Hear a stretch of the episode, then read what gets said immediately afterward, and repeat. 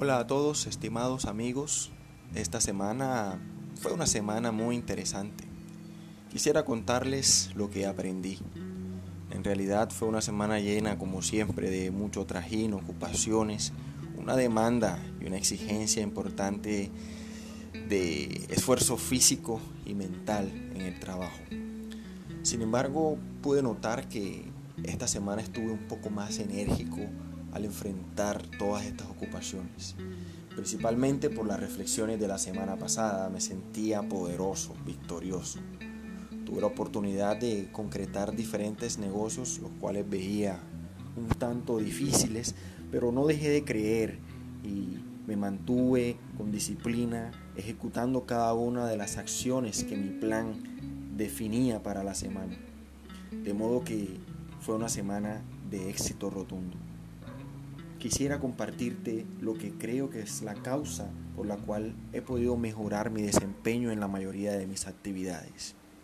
Número uno, he planeado las tareas a ejecutar.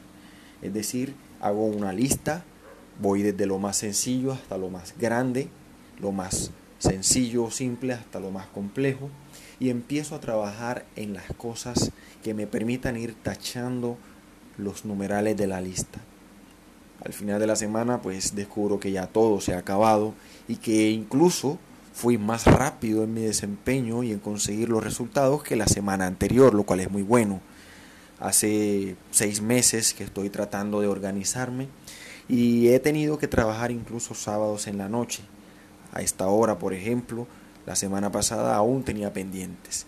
Esta semana he culminado todas las tareas que tenía por hacer y realmente pude haber sido un poco mejor, lo confieso, pero todavía me cuesta trabajo vencer la procrastinación. Mi invitación, estimado amigo, es que sigas peleando para vencer esos hábitos que te hacen poco efectivo para lograr resultados. Yo lo estoy haciendo con mucho sacrificio y he visto innumerables resultados. Vamos, estoy seguro que sí podemos ser mejores. Acompáñame en esta lucha, en mi perfeccionamiento y el tuyo. Juntos podremos llegar lejos, conseguir las metas que nos proponemos, ser exitosos y sobre todo disfrutarlo en el intento.